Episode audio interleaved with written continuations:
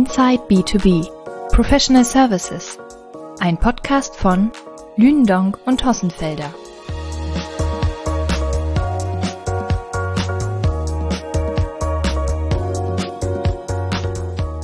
Hallo liebe Hörerinnen und Hörer, herzlich willkommen zu einer neuen Folge des Lündong Podcasts Inside B2B Professional Services.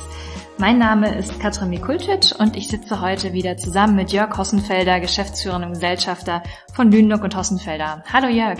Hallo Katrin, schön, dass wir heute zusammensitzen. Ja, schön, dass du heute wieder Zeit hast, mit mir über einen weiteren spannenden Markt zu sprechen, nämlich diesmal über den Managementberatungsmarkt in Deutschland 2022. Ja, klär uns doch einmal auf, was hat es denn mit den entsprechenden Lünendung-Listen und Studien zu diesem Markt auf sich? Wie hat sich der Markt entwickelt? In der Tat reden wir über einen sehr, sehr spannenden Markt mit einer dynamischen Entwicklung, den wir jetzt schon seit fast 30 Jahre beobachten. Ähm, Ende der 90er Jahre mit den ersten Listen, dann dazu eine korrespondierende Studie, die noch sehr dünn und aus heutiger betriebswirtschaftlicher Sicht sehr günstig war mit 90 D-Mark, ähm, aber heute inzwischen eine unserer umfangreichsten Berichtbände ist. Damals mit einem sehr, sehr starken nationalen Fokus, damals auch noch mit dem Ranking nach Inlandsumsätzen, also wie viel Umsatz generiert eine Managementberatung in Deutschland. Mhm. Aber inzwischen haben wir das Ganze auch relativ deutlich differenziert nach den Global Playern, den internationalen Consulting-Häusern, bei denen auch neben reinen Managementberatungshäusern inzwischen auch die Consulting-Leistungen von IT-Beratungsunternehmen mit dabei sind, mhm. von Wirtschaftsprüfungsgesellschaften und anderen mehr, aber auch mit Blick auf die Unternehmensberater mit Hauptsitz in Deutschland.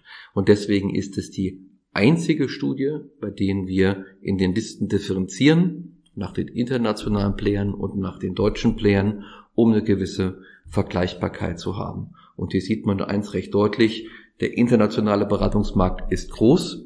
In Deutschland gibt es neben den großen Playern aber auch sehr viele mittelständische Managementberatungsgesellschaften, die hervorragend realisieren, was natürlich auch in unserer starken mittelständischen Struktur liegt. Und wir werden natürlich auch immer wieder gefragt, werden denn in den nächsten fünf oder zehn Jahren diese Kleinhäuser überhaupt noch am Markt existieren als selbstständige Einheiten?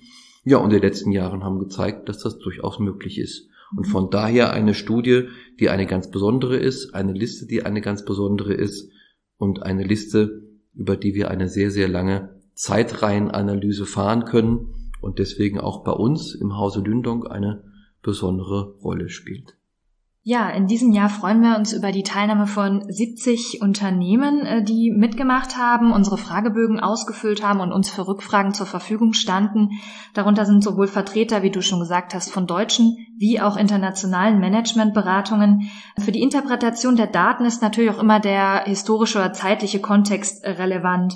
Die Erhebung fand von Anfang Februar bis Juni 2022 statt und das war zwar eine Zeit der teilweise wirtschaftlichen Erholung, aber auch gleichzeitig der Unsicherheit, beispielsweise durch die neue Corona-Variante und natürlich auch das einschneidendste Erlebnis der 24. Februar, der Kriegsbeginn in der Ukraine. Zeigt sich das in den Daten und wenn ja, wie? Also der Impact der Covid-19-Pandemie zeigt sich sehr deutlich in den Daten. Denn nach zehn Jahren kontinuierlichen Wachstums ging der Menschenberatungsmarkt im Blick auf das Volumen in 2020 zurück, und zwar auf 24 Milliarden Euro in Deutschland. Und hauptsächlich gebeutelt wurden dort die Consultinghäuser, die signifikante Umsätze mit Industrieunternehmen erwirtschafteten. Was ja auch naheliegt, wenn man nicht auf das Werksgelände kommt, wenn Produktion stehen, dann ist natürlich auch für den Consultant wenig Arbeit. Ähm, wir haben aber auch gesehen, dass in 2020 durchaus andere Management-Beratungshäuser, zum Beispiel mit einem besonderen Fokus auf äh, die Branchen Banken und Versicherungen, immer noch recht gute Umsatzzahlen erzielten. Also wir haben jetzt hier gesehen, dass sich die Menschenberatung 2020 sehr, sehr unterschiedlich entwickelten. Und heute, ich glaube, heute haben sich alle, nicht nur wir bei Lündong, sondern auch die Managementberaterinnen und Berater an Covid-19 gewöhnt. Remote-Arbeiten von überall auf der Welt spielt überhaupt keine Rolle mehr. Ähm, und von daher ist die Performance sehr, sehr stark angestiegen. Und nach Ablassen der Pandemie sind auch die Menschenberater wie Phoenix aus der Asche äh, emporgestiegen und haben fantastische Umsatzzahlen präsentiert. Äh, das Marktvolumen 2021 ist auf über 38 Milliarden Euro gestiegen. So hoch war der Anteil noch nie ähm, in Deutschland. Und zu Recht zählt auch der deutsche Menschenberatungsmarkt zu einem der größten der Welt. Und deswegen sind auch hier so viele internationale Consultinghäuser aktiv, die auch sehr, sehr gut sich entwickelt haben 2021. Und gerade 21 wurde geprägt von den Managementberatern, die 2020 gebeutelt wurden, 2021 sehr, sehr stark zulegen konnten. Also Spezialisten aus diesem Segment, wie beispielsweise eine Unity, wie ähm, eine H&Z, wie eine Ingenix. Ähm, das sind diejenigen, die relativ stark wieder zulegen konnten. Allen voran Berills, fokussiert auch die Automobilindustrie, ja. haben ein gigantisches Wachstum hingelegt 2021, prozentual gesehen. Ja. Aber auch die großen drei Strategieberatungen ähm, internationaler Couleur wie McKinsey oder BCG, aber vor allem Bain konnten sehr, sehr gut zulegen. Und die Strategieberatung mit deutschen Wurzeln, Roland Berger, hat sich auch extrem gut entwickelt und liegt inzwischen bei 750 Millionen Euro Umsatz weltweit. Das ist schon eine ganz fantastische Entwicklung. Und der Blick nach vorne, über den wir nachher noch sprechen müssten, weil wir ja über das Thema der exogenen Faktoren gesprochen haben, ist von unserer Seite aus, was die Prognose angeht, gar nicht gut einzuschätzen. Befragt nach äh, dem Umsatzprognosen, wie wollt ihr denn im aktuellen Geschäftsjahr 2022 wachsen? Haben wir zweistellige Umsatzraten der Consultants im Durchschnitt gesehen? Hier muss man aber auch sagen, du hast es erwähnt, der Untersuchungszeitraum fand statt von Februar bis Mai 2022. Und natürlich hat man am 24. Februar schon gesehen, ähm, welchen Impact der Einmarsch äh, der russischen Armee in die Ukraine auch für Folgen hat, für den europäischen Kontinent, aber auch weltweit. Aber so bestimmte Entwicklungen wie Inflation, steigende Energie- und Produktionspreise, jetzt die Zinserhöhungen nicht nur in Deutschland und weltweit und auch der Anstieg der Corona-Zahlen, der im Herbst wieder auf mhm. den Kontinent zukommt, das war vielleicht zu dem Untersuchungszeitraum noch nicht so ganz anzusehen. Und der BDU gibt zwar an, dass der deutsche Menschenberatungsmarkt wachsen wird um 10 Prozent auf über 40 Milliarden Euro. Das wäre wieder ein fantastischer Anstieg. Mhm. Ist ebenso optimistisch, wenn wir uns aber anschauen, eingedenk der eben beschriebenen exogenen Faktoren, was denn auf äh, die Branche der Berater und auf deren Kunden zukommt, könnte ich mich durchaus vorstellen, dass der eine oder andere Prognose für das Geschäftsjahr 2022 ein Stück weit nach unten revidiert wird. Sehr spannendes Thema, was wir übrigens äh, im November, Dezember mit einer ähm, zwischenjährlichen Untersuchung nochmal komplettieren möchten. Ja, bevor wir noch einmal einen genaueren Blick auf die Performance der einzelnen Management-Beratungshäuser werfen, sollte an dieser Stelle in jedem Fall einmal ein besonderes Novum genannt werden. Ähm, in diesem Jahr konnte Lündong eine Top 20 Liste veröffentlichen. Im Vorjahr war es noch eine Top 15. Das Ranking der 20 umsatzstärksten deutschen Beratungshäuser finden Sie übrigens unter www.lünendonk.de. Ja, Jörg, gemessen am Umsatz und Mitarbeiterwachstum, ähm, wer hat denn unter den Top 25 die größten Zugewinne verzeichnet und wer die stärksten Rückgänge? Wenn wir hier einmal ins Ranking schauen, du hattest ja schon beispielhaft einige der größeren internationalen Beratungshäuser genannt, aber auch ähm, den Spitzenreiter Roland Berger. Wie verhält es sich denn bei den folgenden Häusern? Roland Berger ist in der Tat weiterhin Spitzenreiter in Deutschland mit fast 750 Millionen Euro Umsatz. Wir haben aber inzwischen, mehr Blick auf die Liste, ganze sechs Managementberatungsgesellschaften, inklusive Roland Berger, die über 200 Millionen Euro Umsatz erzielt hatten. Und das liegt vor allem daran, dass sowohl Porsche Consulting als auch die Fein überdurchschnittlich gewachsen sind. So stark gewachsen sind, dass sie jetzt die Position 5 und 6 der Lündong-Liste einnehmen. Roland Berger, unangefochten Nummer eins, Simon Kucher auf Position zwei und dann folgen Cuperia und Torwart, zwei weitere Consultinghäuser, die auch sehr, sehr stark international agieren. Ähm, dann haben wir mit ZEB und Detikon Unternehmen, die auf der einen Seite leicht zulegen konnten, ZDB ja auch mit dem Fokus auf das, die Branche Banken und Versicherungen. Die sind im Übrigen, wie eingangs erwähnt, auch in Corona-Zeiten noch recht gut gestartet. Deswegen würde ich jetzt auch nicht sagen, dass das ein überschaubares Wachstum ist, sondern konstant. Und dann Detikon, die gemeinsam mit KPS einen Umsatzrückgang zu verzeichnen hatten. Und ähm, das ist etwas, was wir vielleicht auch nochmal diskutieren könnten, was diese Unternehmen angeht, während Nummer 10 Götz Partners aus München um 10 Millionen zulegen konnte und damit, wie gesagt, diese Liste ähm, Platz 1 bis 10 auch abschließt. Mhm. Ja, die Frage nach DTCon ähm, stellt sich natürlich schon. Äh, das ist ja ein deutlicher Abfall von Platz 5 auf Platz 8. Was ist denn der Hintergrund dieser doch deutlichen Entwicklung?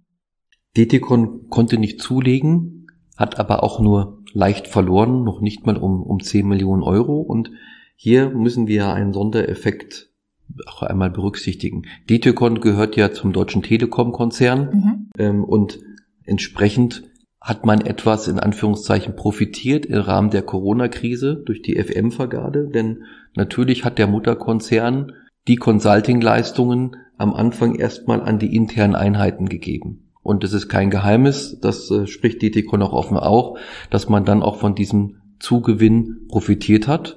Und der Nachteil ist natürlich, wenn die Konjunktur wieder anzieht, ändert sich auch die Vergabestrategie des Mutterkonzerns. Mhm. Dann werden die Karten neu gemischt und ähm, überdurchschnittliche Gewinne, die man in 2020 hatte, fallen eben dann in 2021 nicht an. Differenziert geschaut, bekommt äh, die Umsatzentwicklung von DTCon her, sieht man die kaptiven Umsätze, die sind zurückgegangen, was auch zu diesem Ergebnis geführt hat. Die externen Umsätze haben sich hingegen positiv entwickelt und was wir eben in der Lündung-Liste bei DTCon sehen, ist das Ergebnis aus beiden. Also es sieht dramatischer aus, als es in Wirklichkeit ist. Wer folgt nun auf die Top 10? Ja, wie du richtigerweise gesagt hast, sind wir sehr froh, dass wir nicht mehr eine Top 15, sondern eine Top 20 haben, was auch nochmal sehr deutlich zeigt, wie stark denn die Menschenberatungshäuser profitiert haben ähm, im Jahr 2021, die einen starken Footprint haben in der Industrie. Denn die hatten ja diese ganz großen Nachholeffekte aufzuweisen und haben da deutlich überperformt. Das ist auf Position L4 Flow mit einem fantastischen Wachstum, H&Z mit einem fantastischen Wachstum. Das sind äh, Mibach und Ingenix, Staufen und Unity. Die liegen alle über 50 Millionen Euro und sind dann doch deutlich, deutlich stärker gestiegen als alle anderen. Allen voran Position 19, durch die Erweiterung auf die Top 20 Liste auch sichtbar. The Wills Group, ähm, die von 16 Millionen auf über 40 Millionen gewachsen sind. Das ist schon wirklich eine bemerkenswerte Entwicklung. Und das Ranking wird abgeschlossen von Horn Company auf Position 20, die auch Footprints haben im Bereich Finance, aber auch Industry mit ähm, 37 Millionen Euro. Ja, und dann fällt einmal der Blick nur bei den Menschenberatungen deutschen Ursprungs von Position 1 mit fast 750 Millionen Euro Roland Berger zu Platz 20 Horn Company mit 37 Millionen Euro. Das ist doch schon ähm, ein großes Delta, was sich dort aufzeigt. Mhm. Und da unser Ranking ja Anspruch auf Vollständigkeit hat, sieht man sehr, sehr gut, ähm, wie unterschiedlich doch die, die Unternehmen sind. Und man kann auch sagen, je, je größer, desto ähm, breiter das Portfolio und desto internationaler sind die Consulting-Häuser aufgestellt. Und ähm, je kleiner die Häuser werden, ähm, desto spezialisierter ist man in, im Leistungsspektrum. Und dann haben wir ja noch 50 weitere Managementberatungshäuser mehr in unsere Studie mit aufgenommen, die jetzt in der Liste nicht, aber in der Studie durchaus sichtbar sind. Mhm. Ja, in jedem Fall ist es ein Ausrufezeichen wert, dass wir hier teilweise ähm, Umsatzzuwächse in den Spitzen von 26 bis ähm, ja 35, 36 Prozent haben, also von H&Z bis Miebach über Ingenix, Cassini, Unity, also wirklich extrem hohe Steigerungsraten. Welche Branchen sind denn hauptsächlich verantwortlich für die Umsätze der Top 20? Ähm, du hast auch hier nochmal davon gesprochen, dass durch die Industrie enorm aufgeholt werden konnte. Ist die Industrie da hauptsächlich noch größtenteils verantwortlich äh, für die Umsätze oder sehen wir, dass sich da jetzt auch andere Branchen hervortun? Traditionell ist die Industrie das größte Marktsegment der Management-Beratungsunternehmen in Deutschland. Fast jeder zweite Euro ähm, kommt aus der Industrie, kommt aus diesem Marktsegment und es ist mhm. auch seit Jahren unverändert, unabhängig davon, ob wir hier von der Produktions- oder von der Fertigungsindustrie sprechen. Und wenn wir uns das nochmal ein Stück weit genauer anschauen, dann ist die Automobilindustrie der größte Kunde der Managementberater. 20 ähm, Prozent kommen aus dieser Branche. Dann kommt der Anlagen- und Maschinenbau und die Konsumgüterindustrie und die Chemie mit jeweils 5 respektive 6 Prozent Umsatz im Durchschnitt. Stark ist traditionell auch der Bereich Financial. Jeder vierte Euro kommt aus diesem Bereich und das ist auch seit Jahren unverändert. Banken spielen mit 18 Prozent Umsatzanteil eine Rolle im Durchschnitt und Versicherung mit 7. Aber hier ist auch nochmal zu bemerken, dass es sich hierbei um Durchschnittswerte handelt. Das kann bei den einzelnen Managementberatern durchaus anders aussehen. Aber das zeigt ja auch nochmal sehr deutlich, warum denn das Jahr 2022 so einen starken Einschnitt hatte auf die deutsche Beratungsbranche, weil eben der Industrieanteil so stark ist mit, mit 50 Prozent. Der Handel ist in Deutschland auch noch relativ stark vertreten, traditionell mit, mit 8 Prozent ähm, am Umsatz und Verkehr und Logistik ebenfalls und alle anderen Bereiche teilen sich dann auf an die anderen Marktsegmente vom Energiesektor angefangen über Behörden, öffentlicher Dienst bis hin zu Gesundheitswesen und Immobilienwirtschaft. Ja, diese Zahlen, die du gerade genannt hast, beziehen sich alle auf die Umsätze der Top 20 gemäß den Branchen. Ganz spannend fand ich auch in der Auswertung zu sehen, während sich ja die Umsätze der Top 20 abgesehen von Industrie und Financial noch recht gleichmäßig verteilen und im einstelligen Bereich liegen, sieht es bei den internationalen Häusern teils ganz anders aus. Also die Bereiche Industrie, Behörden und öffentlicher Dienst sowie Financial verzeichnen Umsatzanteile von 22 bis 36 Prozent. Also gerade Behörden und öffentlicher Dienst haben hier einen deutlich höheren Stellenwert. Ein ganz klarer Schwerpunkt liegt auf diesen drei Marktsektoren und daneben spielen solchen Branchen wie Telekommunikation, Handel, Gesundheitswesen, Verkehr, Logistik eher marginale Rollen. Ähm, sind denn die Beratungsmandate in diesen Sektoren einfach zu klein für die internationalen Häuser oder woher rührt dieser Fokus auf die drei genannten Branchen? Also beim Blick auf die Gemeinsamkeiten unterschieden wird deutlich, dass Industrie und Financial sowohl bei den Häusern deutschen Ursprungs als auch bei den internationalen eine starke Rolle spielt, wenngleich der Industriefokus bei den Deutschen deutlich stärker ausgeprägt ist als bei den internationalen. Der größte Unterschied fällt in der Tat ins Auge beim Blick auf die Behörden öffentlicher Dienst. Und da müssen wir äh, zwei Dinge begutachten. Wie sehen die Vergabestrategien aus äh, der deutschen Behörden, der deutschen Ämter?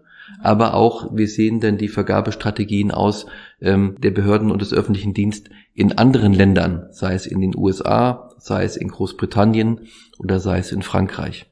Und das spielt alles natürlich auch eine Rolle, wenn wir uns das Leistungsspektrum der großen Internationalen anschauen, denn da blicken wir nicht nur auf die Bundesrepublik, sondern eben auf deren komplettes Geschäftsmodell. Und die öffentliche Hand in den USA oder in Großbritannien, um nur zwei Länder zu nennen, die geht ganz anders mit externen Beratungsumträgen. Und die öffentliche Hand in Großbritannien und in den USA, um mal zwei Beispiele zu nennen, die geht ganz anders mit Vergaben um ähm, als, als in Deutschland. Und von daher spielt bei den internationalen Häusern diese Branche eine noch besondere Rolle.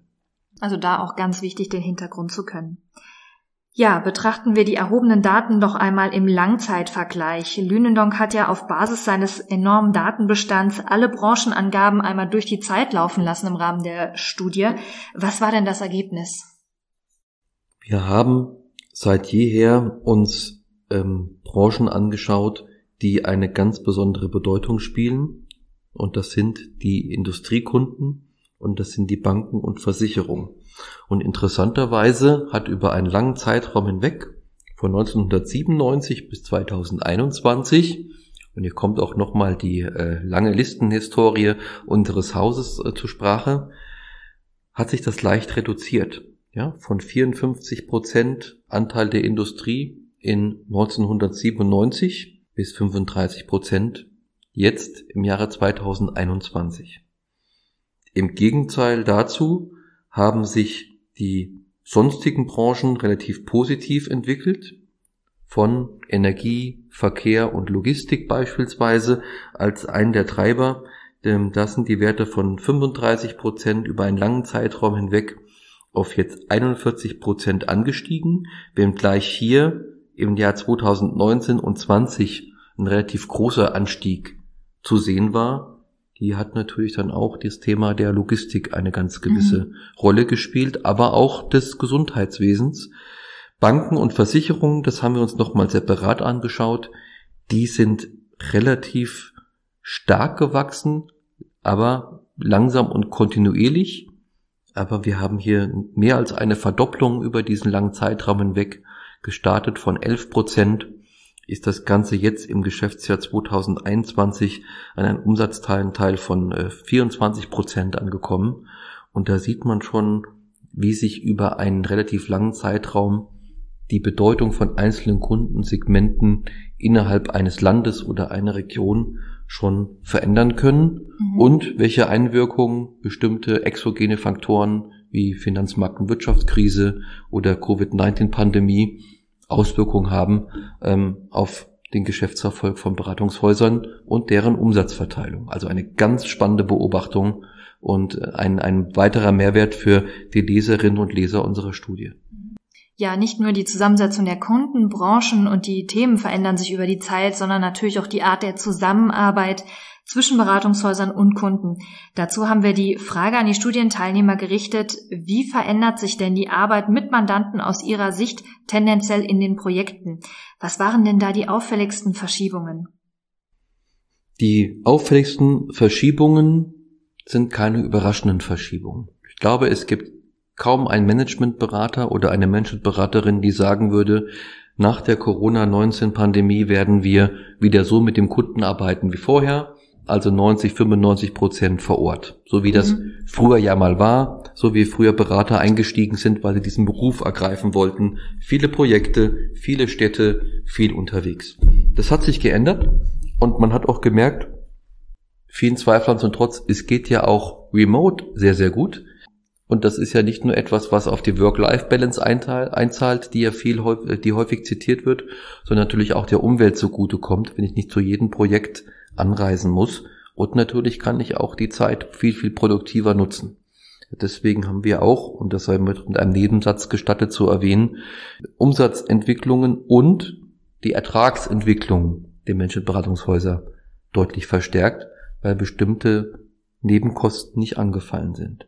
Ja, und wenn wir uns jetzt darüber überlegen, wie wird denn die Zusammenarbeit mit der Mandantschaft aussehen, da überwiegt eindeutig die Remote-Beratung, die zunehmen wird, ähm, die Vor-Ort-Beratung, da glaubt kaum ein Studienteilnehmer, dass diese Anwahl wieder signifikant zunehmen wird.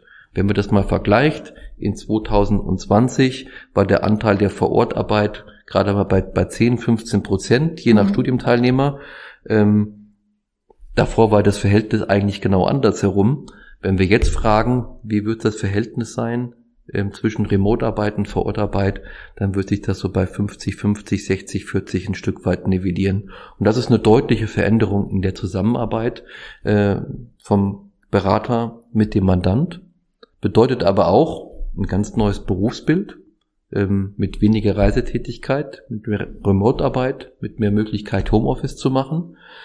Und aus meiner Sicht erhöht das auch sehr deutlich die Attraktivität des Berufsstands Diejenigen, die gerne aus dem Koffer gelebt haben und, und gerne Party gemacht haben in unterschiedlichen Städten der Welt, die dafür brennen, die werden das vielleicht auch mit einem weinen Auge sehen. Aber einige, die dem Beruf des Beraters nicht angetreten haben, weil sie diese Art und Weise des Arbeitens und Lebens abgeschreckt hat, werden jetzt doch überlegen, ob das nicht doch jetzt ein Job ist, bei dem ich Freizeit, Familie und Beruf unter einen Hut bekomme.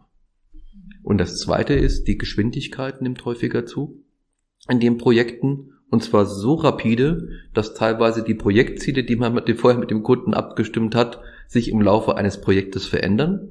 Ähm, was folgerichtig ist, weil nur stoisch einem Ziele verfolgen und man merkt im Laufe eines Projekts, es wäre vielleicht einfach sinnvoll neu zu justieren. ist besser als fest verharren und sagen, wir müssen es jetzt irgendwie erreichen, egal was passiert.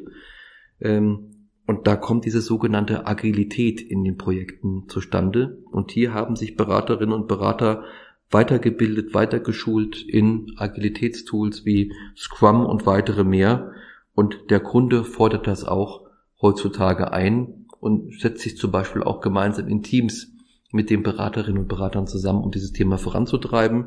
Ist nur manchmal für die Einkaufs-, also Procurement-Abteilung noch eine Herausforderung, denn wie will ich denn ein Projekt, das agil aufgesetzt ist, bewerten von Time and Material, also Zeit und natürlich auch Honorar, wenn sich dann gewisse Projektziele und vielleicht auch zeitliche Abläufe ändern. Ähm, aber auch hier gibt es schon sehr, sehr viele Lösungen. Aber auch das ist, verändert sich in der Zusammenarbeit zwischen dem Consultant und dem Auftraggeber. Wenn man dann aber fragen, na ja, dann kann man doch mehr über eine erfolgsfähige Vergütung sprechen. Also was ist das Ziel? Und wenn es erreicht, dann wird er entsprechend gratifiziert. Oder aber auch, ähm, wir rechnen weiter ab nach Festpreis oder nach Time and Material. Könnte man ja eigentlich denken, aufgrund der Agilität gehen wir mehr, mehr in Richtung Festpreis oder noch besser in Erfolgsvergütung.